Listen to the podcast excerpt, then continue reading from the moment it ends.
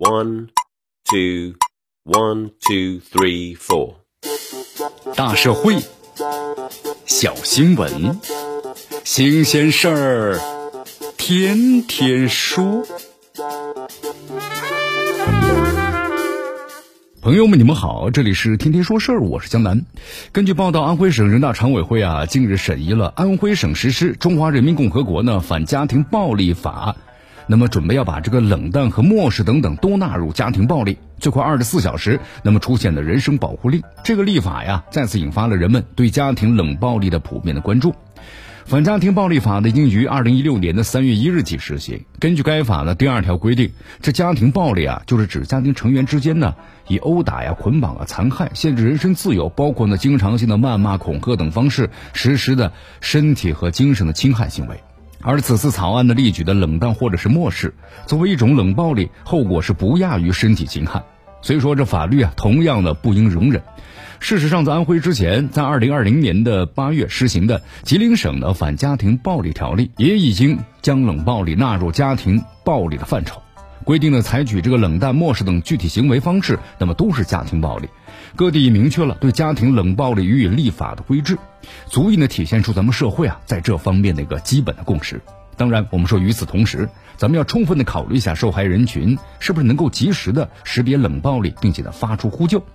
以及呢反冷暴力在司法实践中的可操作性。咱们现实当中啊，冷暴力呢并不鲜见。家庭成员之间的冷淡漠视，体现为一种的精神上的折磨和侮辱，有的时候会直接导致呢受害人的抑郁，但很多时候啊，受害人呢并没有意识到自己呢正在被伤害。长期遭受冷暴力的人，容易表达出呢情绪障碍或者是性格扭曲，这往往成为啊受害人继续被暴力对待的理由。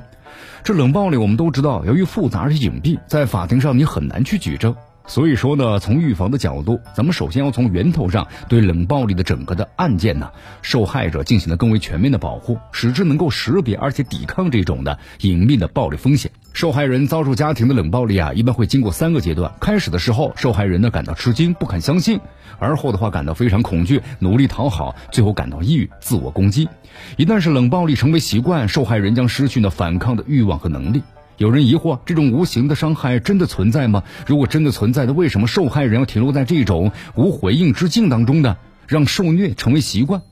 其实这种质疑本身呢，也很容易对受害人造成二次的伤害。咱们常常见到啊，打破沉默说出秘密的女性，而陷入呢被害人过错的漩涡。一些貌似洞察真相的声音传来，别人怎么对待你是你允许的，言下之意啊，都是你性格的问题。那么你家人才会呢家暴你，都是你无法沟通，你家人才会呢漠视你。我们说这非常的容易让受害人呢产生非常浓烈的一种自责感，陷入自我怀疑或者巨大的矛盾心理当中，要么不敢面对，不敢的呼救，要么遮遮掩掩，欲语还休。其实呢，和性侵的案件一样，这冷暴力啊，没有呢完美的受害人。受害人本身因为遭受了精神的虐待而进入了低自尊，一旦是被质疑，就会形成更加可怕的二次伤害，从而使得家庭暴力的受害人维权的门槛就变得更加的高了。